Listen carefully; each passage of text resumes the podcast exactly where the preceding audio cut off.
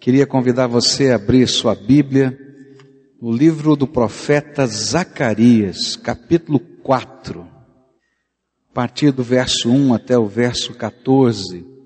Livro do profeta Zacarias, capítulo 4, versículos de 1 a 14. Zacarias 4 vai nos ensinar como Deus trabalha o seu segredo ministerial na nossa vida.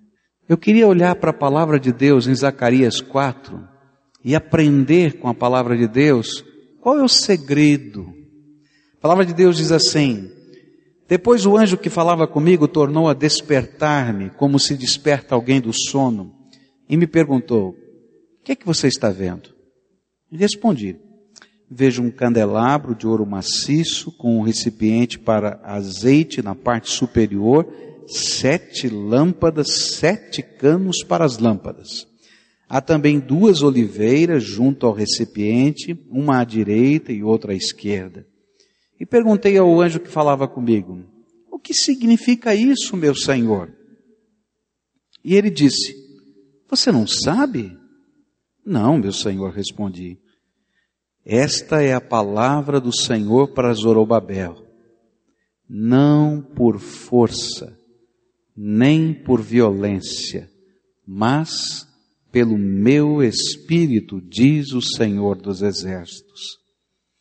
Quem você pensa que é, ó montanha majestosa, diante de Zorobabel, você se tornará uma planície. Ele colocará a pedra principal aos gritos de Deus abençoe, Deus abençoe. E então o Senhor me falou, as mãos de Zorobabel colocaram os fundamentos deste templo, suas mãos também o terminarão. E assim saberão que o Senhor dos exércitos me enviou a vocês. Pois aqueles que desprezaram o dia das pequenas coisas terão grande alegria ao verem a pedra principal nas mãos de Zorobabel. E então ele me disse: estas sete lâmpadas são os olhos do Senhor que sondam toda a terra. A seguir perguntei ao anjo, o que significam estas duas oliveiras à direita e à esquerda do candelabro? E perguntei também o que significam esses dois ramos de oliveira ao lado dos dois tubos de ouro que derramam azeite dourado. E ele disse, você não sabe? Não, meu senhor, respondi. E então ele me disse: são os dois homens que foram ungidos para servir ao soberano de toda a terra. Eu queria que você entendesse o cenário. O que é que está por trás dessa profecia? Povo de Judá que estava na Babilônia, que tinha sido desterrado, que tinha perdido as suas casas, a sua terra e permanecido lá por 70 anos, agora recebera uma permissão para que aqueles que desejassem voltar para a Palestina, para Jerusalém, poderiam fazê-lo. E aí começou um movimento no meio do povo pela reconstrução da nação. E nesse movimento, a primeira leva de pessoas que se voluntariaram para deixar tudo lá na terra, já estavam 70 anos, então eles certamente já tinham propriedade, já tinham é, profissão, trabalho, para reconstruírem a nação, então eles deixaram tudo lá e começaram a voltar. A primeira leva foi de 4 mil pessoas, e é interessante que quase todos, se não todos, eram da casta sacerdotal da linha sacerdotal. E eles estavam ali com um propósito: a nação vai ser restabelecida e o nosso propósito é restabelecer o templo. Porque se nós conseguimos restabelecer o templo, vai haver uma identidade de novo da nossa nação. Nós existimos por causa de Deus. Bom, esse sonho de reconstrução passou, essa primeira leva veio, uma outra leva veio depois, não é? E eles foram para lá. Mas quando chegaram lá, a coisa não era muito fácil. Primeiro, a terra não estava vazia, já tinha gente morando nos arredores de Jerusalém, já tinha uma economia estabelecida, já tinha uma política institucional, eles tinham a permissão do imperador, não é? Que governava todas aquelas regiões, que mandou uma carta, dizendo, vocês recebam eles aí, pode acolhê-los, etc., porque sou eu que estou liberando. Então não havia uma guerra, não havia um enfrentamento, mas eles estavam chegando lá. Quando chegaram lá, eles disseram, nós queremos reconstruir o templo, eles tinham a permissão. E aí os governantes locais disseram assim, tá lá, a velha cidade de Jerusalém continua destruída e as suas ruínas permanecem até hoje. E aí quando eles entraram na velha cidade de Jerusalém, você pode imaginar? 70 anos de abandono, não tinha pedra sobre pedra, montões e montões de entulho, montanhas e montanhas de entulho, pedras imensas. E naquele tempo não tinha máquinas, as ferramentas não eram das melhores, tudo era feito na mão. Hum. Gente, quatro mil pessoas que vieram com o propósito. Entre eles tinham jovens, mulheres, crianças, velhos, muitos velhos, e aqueles montões de pedras. Outro problema, eles tinham recursos para algum tempo. Chegaram lá na terra e começaram naturalmente a comprar comida, a fazer algumas coisas, mas se eles não desenvolvessem uma economia, se eles não trabalhassem, se eles não estivessem lavrando a terra, se eles não estivessem produzindo alguma coisa, o dinheiro que tinham trazido da Babilônia ia acabar. E aí então, aquele projeto que parecia um negócio assim, tão bom, todo mundo saiu animado, caiu na dureza da realidade. Montanhas de pedra, um trabalho quase interminável, falta de grana. Já viu essa história? Tenho que trabalhar para produzir, porque senão eu vou morrer de fome. Gente que não entende por que, que eu estou aqui, o que, que você está fazendo aqui, vem tomar o nosso espaço, o nosso lugar, aquela confusão toda. E nesse contexto, no meio desse cenário todo, é, ainda tinha um, alguns velhinhos, né, que chegavam lá e ouviam os projetos. E aí à medida que eles ouviam os projetos da construção do templo, eles começavam a chorar. Ah, nunca a gente vai conseguir fazer outra vez a beleza que era o templo de Salomão. Ah, o templo de Salomão era maravilhoso. E aí aqueles que estavam lá animados, ouviam os seus pais, os seus avós chorando. E diziam, puxa, o que, que a gente veio fazer aqui? O que, que a gente veio fazer aqui? E aí começaram a desanimar. Não dava para voltar, não dava para construir, e cada um começou a cuidar da sua vida. É no meio desse contexto que Deus levanta dois profetas, Ageu e Zacarias, que começam a pregar e a trazer a palavra do Senhor, desafiando aquele povo a voltar ao propósito a que tinham chegado lá. E a mensagem do capítulo 4 revela para a gente os processos do Senhor para que nós possamos executar a sua obra no lugar em que Ele nos colocou. Como é que Deus trabalha? Que processos são esses? Qual é a fórmula de Deus para a gente poder concretizar o ministério que Ele colocou no nosso coração? Primeira coisa que eu aprendo na palavra de Deus, está no verso 1. Depois o anjo que falava comigo tornou a despertar-me, como se desperta alguém do sono.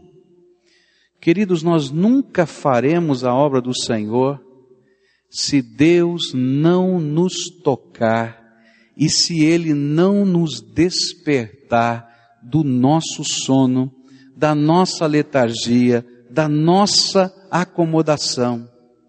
Nós nunca faremos o projeto de Deus se o toque de Deus não nos fizer enxergar mais do que a nossa subsistência.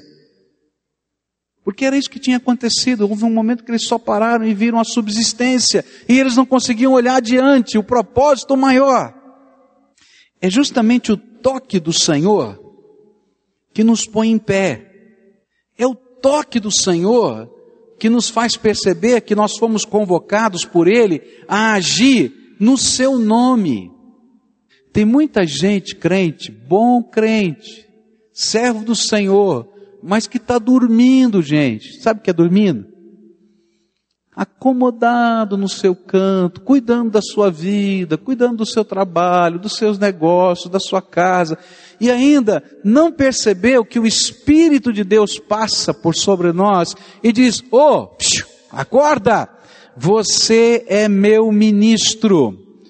Você é meu sacerdote nessa terra. Eu tenho um propósito para a tua vida e quero usá-lo para a minha glória. Se hoje você está ouvindo a voz do Senhor assim, acorda. Segunda coisa que a Bíblia me ensina nesse texto, vai aparecer nos versículos 2 a 5. E me perguntou: O que é que você está vendo?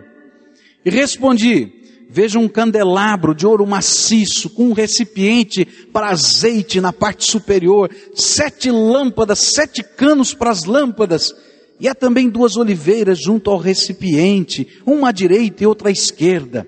Perguntei ao anjo que falava comigo: O que significa isso, meu senhor? E ele disse: Você não sabe? Não, meu senhor, respondi.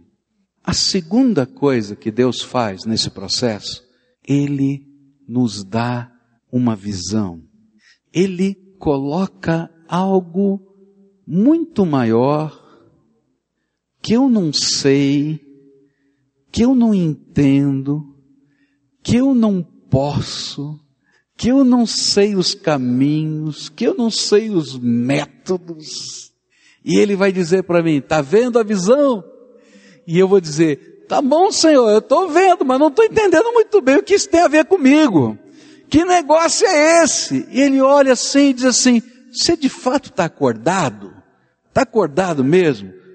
Ele diz, eu tô, tô, tô vendo, eu descrevi direitinho. Olha, tem aqui uma botija com azeite, o azeite desce pelos canos, tem a lâmpada, e você não sabe o que eu estou falando. Ele diz, Senhor, não sei. Bem, esse é o projeto que eu tenho para você, homem.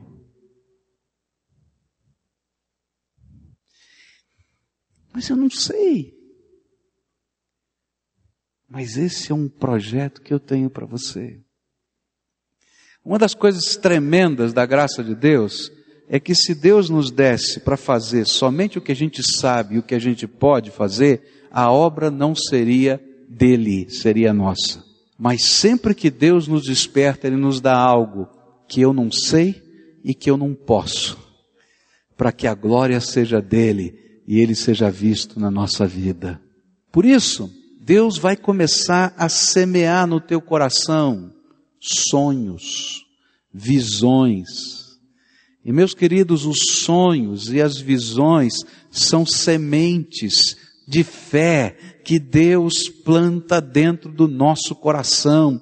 E se você foi despertado pelo Espírito de Deus, deixa Ele semear o teu coração com os sonhos dEle, com os projetos dEle, com a visão dEle. E não fica preocupado com os processos mas fica preocupado em entender o que Deus quer da tua vida. E se você incorporar isso para o seu coração, coisas tremendas de Deus vão acontecer.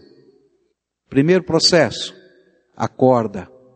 Deus está falando com você. Segundo processo, Deus tem uma missão para a tua vida. E querido, não importa se você é pastor, se você é músico, se você é engenheiro, se você é encanador, se você é curtidor, se você sei lá o que é. Deus tem um propósito. Ele tem uma visão para você. Ele quer despertar a tua vida e quer usar a tua vida para a glória dele. Terceira coisa que esse texto me ensina Diz assim no verso 6: Esta é a palavra do Senhor para Zorobabel. Zorobabel era aquele que estava comandando o projeto da reconstrução. Não por força, nem por violência, mas pelo meu espírito, diz o Senhor dos exércitos.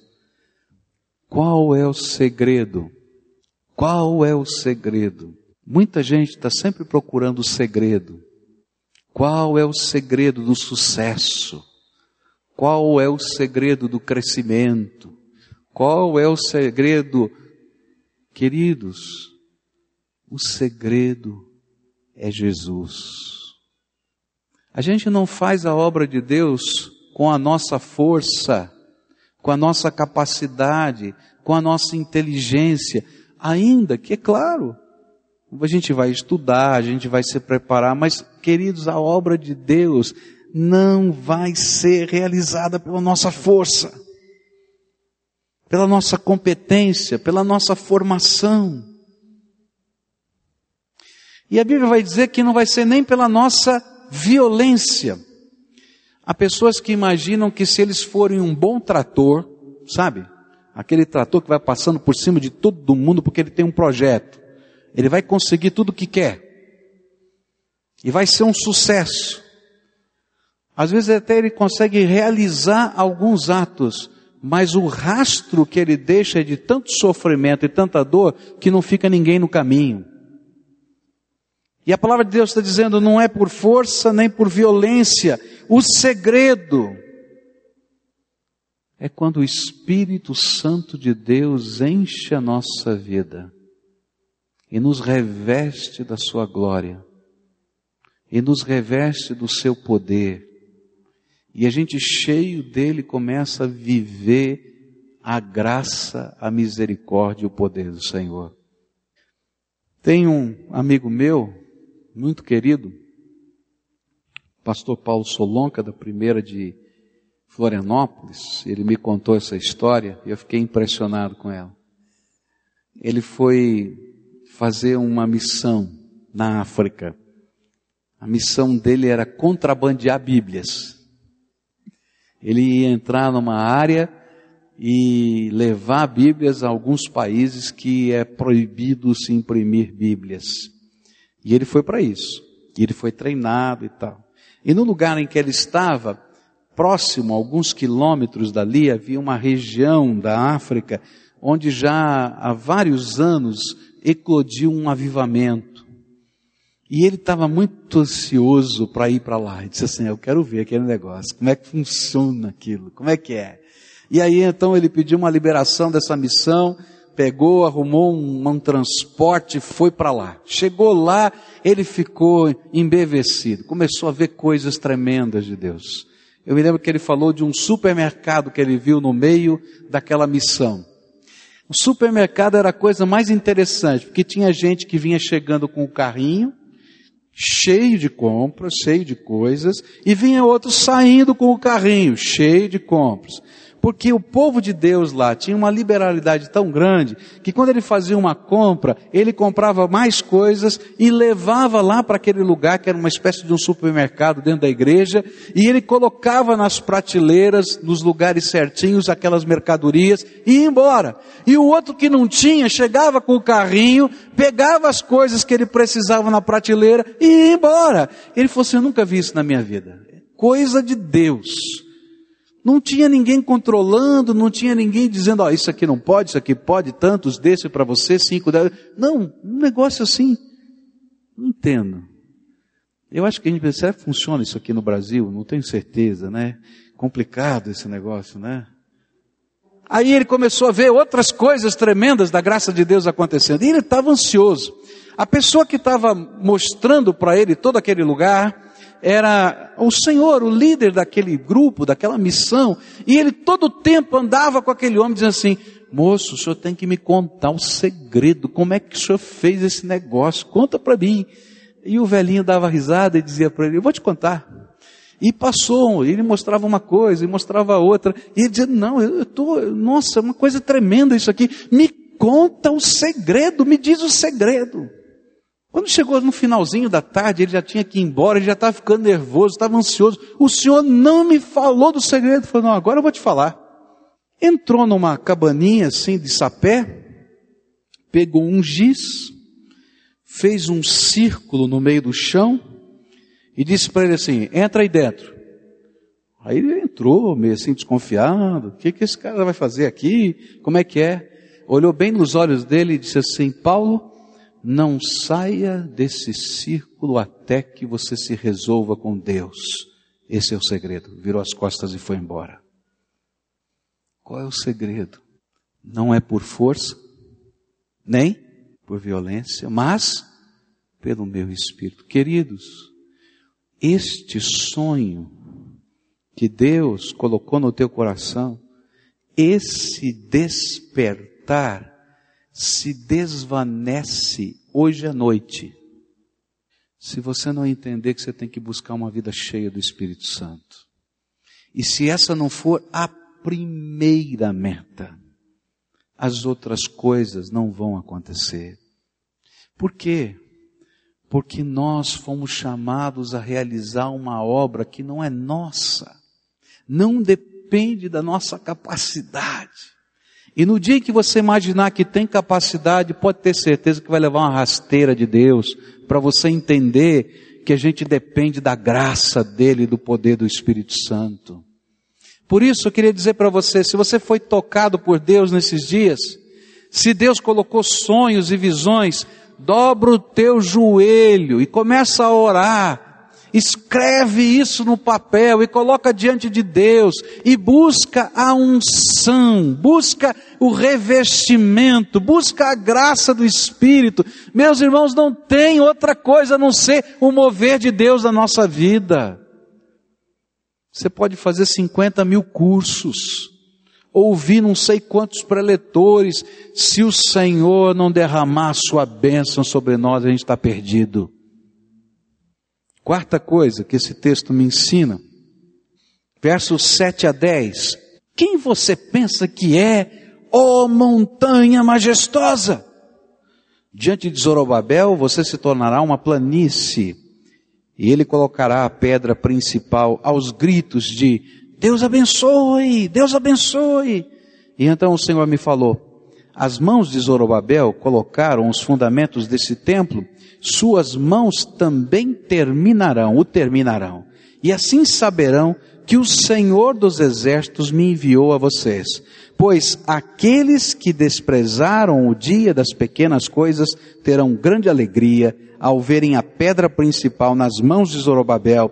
E então ele me disse: Estas sete lâmpadas são os olhos do Senhor que sondam toda a terra. Aí Deus faz-nos promessas. Ele nos desperta, ele nos dá uma visão, ele nos mostra o caminho, a unção do Espírito, e aí ele diz: Filho, eu vou te fazer algumas promessas. E essas promessas, queridos, foram para Zorobabel, mas são para todos quantos querem fazer a obra do Senhor nessa terra. Olha que coisa tremenda. Ele começa mexendo com a coisa mais complicada que estava na cabeça daquele povo. Você lembra que eu falei que eles chegaram lá pensando em construir o templo e eles entraram nas ruínas da cidade e o que, que eles viram? montanhas de pedras, montanhas imensas de pedras, pedras grandes, pesadas, sem máquina, sem nada. E aí aquele povo estava olhando para aquilo e dizia assim: Ih, Senhor, isso não vai dar certo. Ih, Senhor, isso aqui não funciona. Pode ser que funcione lá na Babilônia, mas aqui não funciona. Está entendendo? Porque tem uma montanha na minha frente. E aí a primeira promessa de Deus é: montanha! Quem é você diante do meu servo Zorobabel? Eu estou dizendo que essa montanha vai ser aplainada, vai ficar uma terra bonitinha. Promessa de Deus. Bem aqui onde nós estamos, houve um movimento de terraplanagem nos tempos passados, e aqui ainda não estava colocado o templo, foi levantada uma montanha com a terra que a gente mexeu. E algumas vezes a gente vinha caminhar nessa terra com a igreja e orar. E eu subia lá na montanha para falar com o povo. E um dia Deus me mexeu o coração e eu falei: gente, essa montanha é a montanha da nossa vergonha, porque a gente não consegue fazer o que Deus manda fazer, que é construir esse templo. Nós temos que orar para que Deus tire a montanha da vergonha. E, gente, cada vez que eu entro nesse lugar, eu fico pensando, aleluia, Senhor, porque a montanha da vergonha foi embora. Aí alguns dizem, pastor, a montanha da vergonha é porque não tem janela ainda. Sempre tem uma montanha da vergonha na vida da gente, né? Não é assim mesmo? Mas, queridos, o importante é que a gente tenha uma promessa. Quem é você, ó montanha da vergonha, minha janela lá, né? Quem é você? Diante do meu servo que eu instituí para fazer essa obra. Queridos, é assim que Deus trabalha. São promessas de Deus. Elas não são automáticas, elas não vão acontecer amanhã, depois de amanhã, mas a gente sabe que Deus que nos prometeu vai nos dar a vitória e a gente vai dar um passo de cada vez para a glória dele e as montanhas serão aplanadas em nome de Jesus. Sabe o que mais que ele falou como promessa? Os fundamentos se estabelecem diante dos gritos que podem ser ouvidos. Lembra dos gritos? Qual eram os gritos? Deus abençoe. Você pode imaginar a ideia da cena? Ele está vendo. Gente, é como se alguém tivesse colocando o alicerce. E enquanto ele está colocando o alicerce, tem uma multidão de gritando: Aleluia! Deus abençoe! Deus abençoe! Deus abençoe! E o que a Bíblia está fazendo, está nos dizendo, a promessa dele é essa: os fundamentos para o propósito que Deus quer construir na tua vida serão colocados. Serão colocados na medida em que o céu esteja abençoando a você, filho dele. E você vai entender que aquela pedra que estava lá em cima da montanha, que foi aplainada, que foi colocada agora no lugar correto, só foi porque a bênção de Deus esteve sobre você. E aí vão começar a acontecer milagres, queridos. Porque a gente vive na dependência de um Deus de milagres. E Deus começa a abrir portas, e Deus começa a fechar portas, e Deus começa a trazer pessoas, e coisas tremendas da graça de Deus começam a acontecer enquanto o céu grita: Deus abençoe, Deus abençoe, Deus abençoe. E as coisas acontecem não porque você tem um bom planejamento estratégico, não porque você é muito competente, não porque você tem dinheiro, não porque você é artista, mas porque o céu gritou: Deus abençoou. A benção não para aí a obra se consolida e ela acontece para que todos saibam que ela não foi sua. É isso que a Bíblia diz. As pessoas vão entender que não é teu projeto e nem é tua obra, é do Senhor. Assim saberão que o Senhor dos exércitos me enviou a vocês.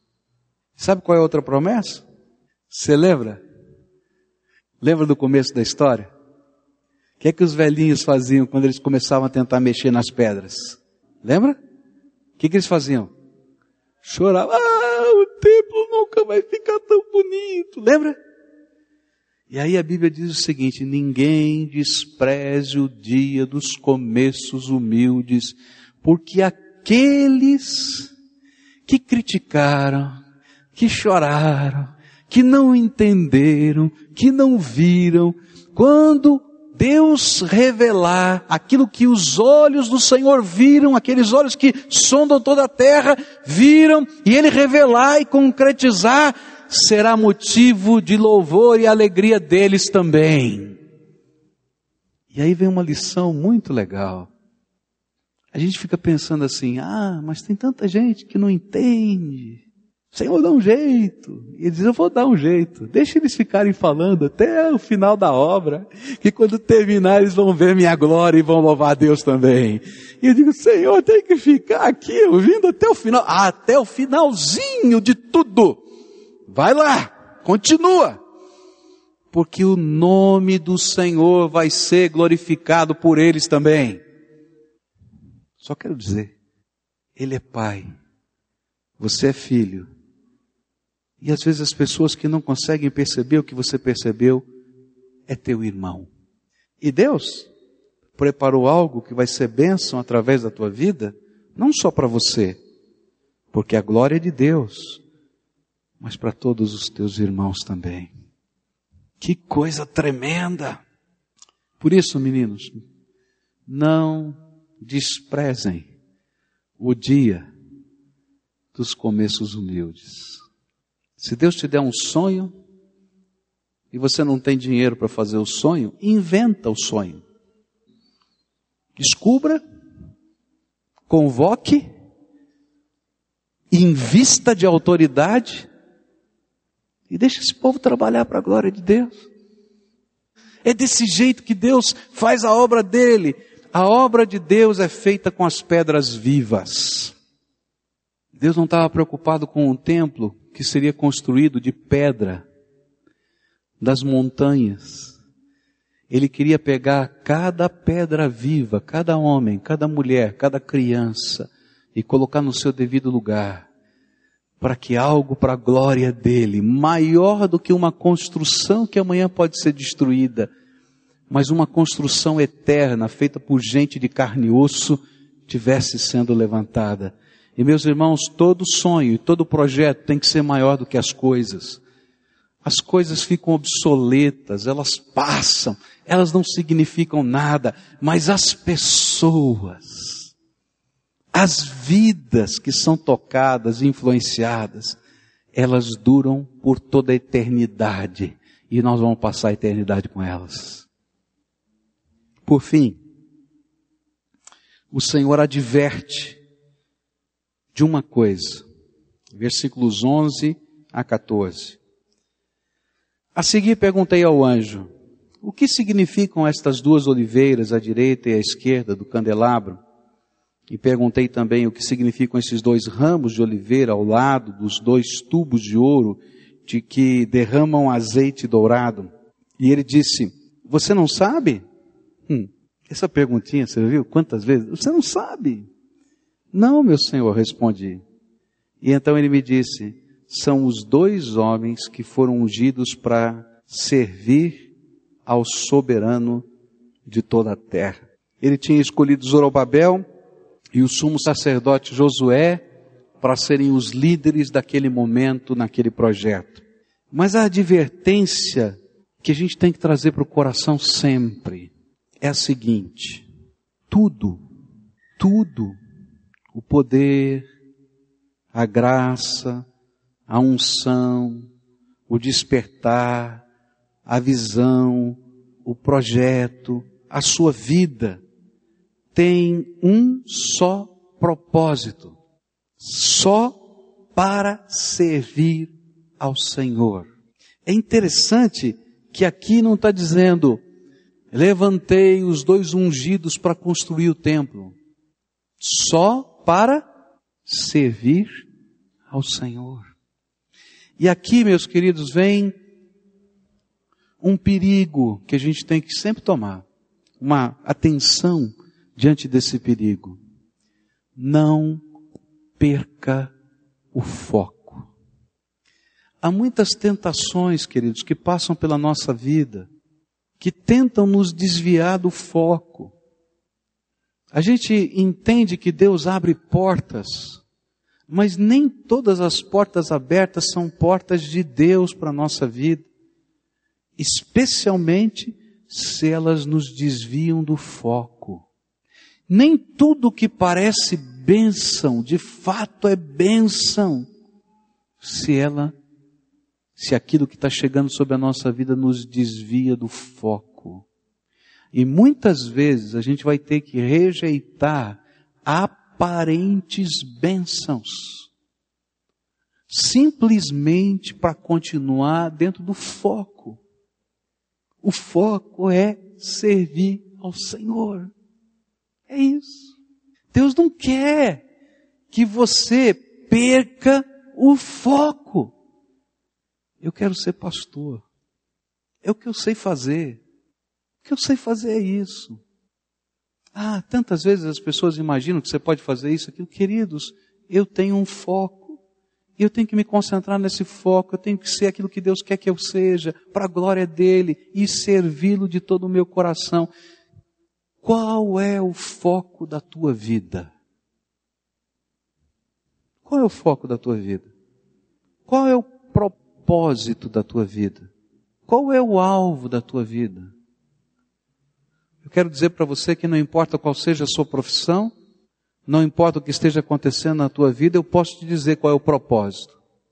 O propósito de Deus para você é que você o sirva. E em alguns momentos da tua vida ele vai dizer: Ô oh, moço, ô oh, moça, ô oh, senhor, ô senhora, não importa a idade, acorda, porque você dormiu no meio do propósito. Em alguns momentos, quando ele nos despertar, e a gente começou meio a acordar, assim, meio sonolento, ele diz assim para a gente, está vendo o que eu estou mostrando? E a gente às vezes está andando pela rua, e o Espírito de Deus vai falando com a gente, está vendo aquilo ali? Aquilo é tua responsabilidade.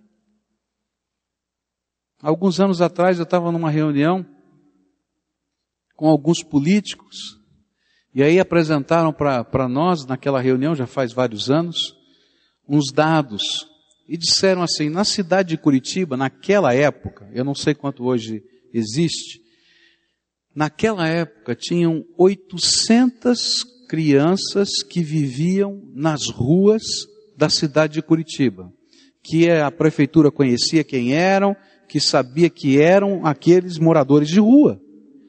Quando eu ouvi aquilo, meus irmãos, o Espírito Santo de Deus ficou me cutucando e disse assim: Está entendendo? Cuida, isso é problema teu.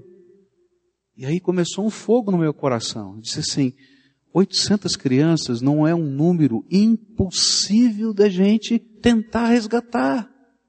Eu não sei se eu posso trabalhar com 800, mas se eu puder trabalhar com 40, queridos, é 5%. Então eu vou começar. E aí Deus vai colocando no nosso coração o foco, cuidar de gente, glorificar o nome dEle, servi-lo de todo o nosso coração. E a gente começa os projetos malucos. É. Então, queridos, lembra disso. Querido, lembre disso. O foco da tua vida é servir a Deus. Agora vamos fazer uma avaliação? Onde está o teu foco? Você vai agora responder o Espírito de Deus, não para mim. Eu não vou conseguir ouvir o que você vai falar, mas o Espírito de Deus, que sonda toda a terra, está passando aqui. E ele está olhando para você, cutucando, chacoalhando, dizendo: assim, escuta, onde está o foco da tua vida? Ah, Senhor, eu estou aqui para te servir. Como? Quando? Onde? De que jeito? E talvez hoje seja o dia em que o Espírito de Deus está chacoalhando você, dizendo assim: Dorminhoco, acorda. Eu tenho um plano para a tua vida. E você ainda não me deixou executar o plano que eu tenho para você. E se isso está acontecendo com você, eu queria desafiar você a dizer: Jesus, me desperta, abre os meus olhos e sabe o que ele vai fazer? Ele vai te mostrar algumas visões que você não vai entender. Um candelabro, azeite, negócio complicado. O que, que é isso? E ele vai olhar para você assim, não entendeu ainda? não entendeu? Não sabe? E aí ele vai insistir com você até que você se coloque na brecha, no lugar e no propósito do reino de Deus. Meus irmãos, é triste a gente saber que o povo evangélico é um grupo tão grande. Graças a Deus, hoje na nossa terra é um grupo grande. mas tão acomodado, tão acomodado. E a gente fica no cantinho da gente dormindo, acomodado. Enquanto que Deus está dizendo, escuta, você entendeu o propósito da tua vida?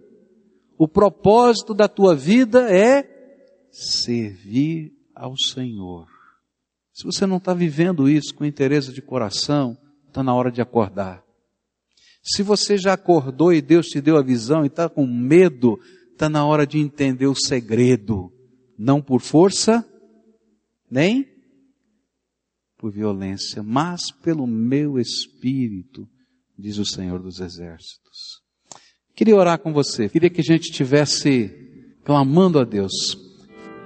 A Bíblia diz isso, que cada corpo local, cada igreja local, tem todos os dons e recursos que ela necessita para aquela localidade que já foram colocados por Deus de antemão. Agora nós temos que acordar.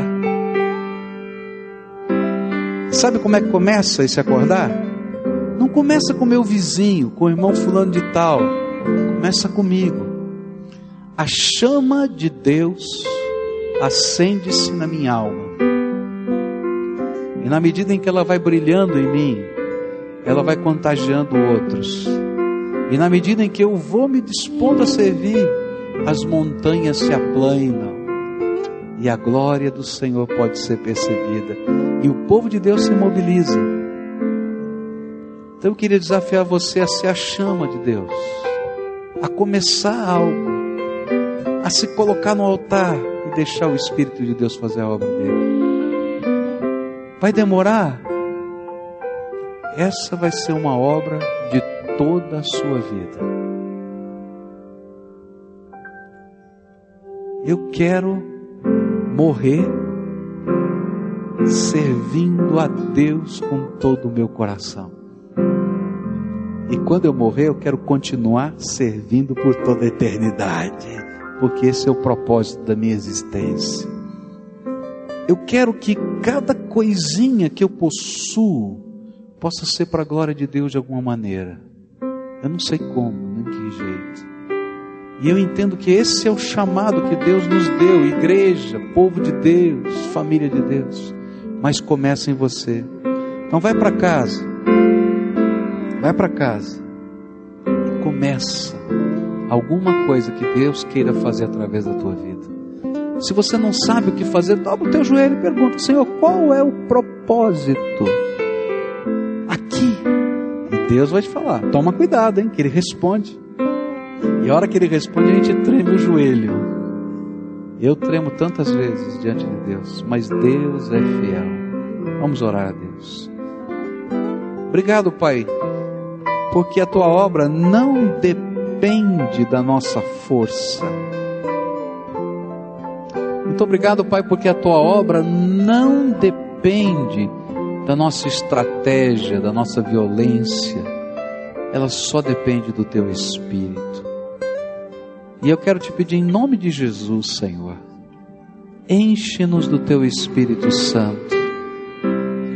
E que cada senhor, senhora, jovem, pastor, líder que está aqui, de Curitiba ou de fora de Curitiba, possa ser aquele instrumento do teu poder no lugar em que o Senhor o coloca.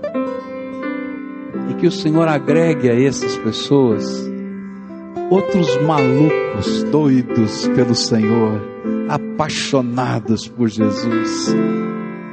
E que a gente possa ser uma nova geração, uma geração de gente que vai virar o Brasil de ponta cabeça para a glória do Senhor perna para o ar. Simplesmente porque são pessoas comuns, mas cheias do Espírito. E que o Senhor vai abençoar. Alguns estão pensando nas montanhas que vão enfrentar quando chegar em casa. E eu quero te pedir, Senhor, dá a tua promessa para eles. Que é você, montanha, diante do meu servo Reveste esse teu servo, Senhor, da tua sabedoria e do teu poder. Alguns, Senhor, estão tão angustiados por causa de críticas. Senhor, Abra os olhos da fé, esses olhos que veem o futuro para a gente enxergar e eles possam saber que essas mesmas pessoas que hoje talvez estejam criticando são aquelas que vão dizer: glória a Deus, glória a Deus, glória a Deus. Alguns, Senhor, estão tão preocupados com os fundamentos, Senhor, que precisam ser colocados. As pedras são grandes, Senhor. Mas que eles comecem a movê-las e, na medida em que estejam movendo essas pedras, quem sabe um centímetro, só um centímetro eles possam ouvir a voz do céu dizendo: Deus te abençoe, Deus te abençoe. E Senhor, não nos permita, não nos permita perder o foco. Quer como pastor, quer como ministro, quer, Senhor, como sacerdócio universal dos crentes, quer, Senhor, como profissional.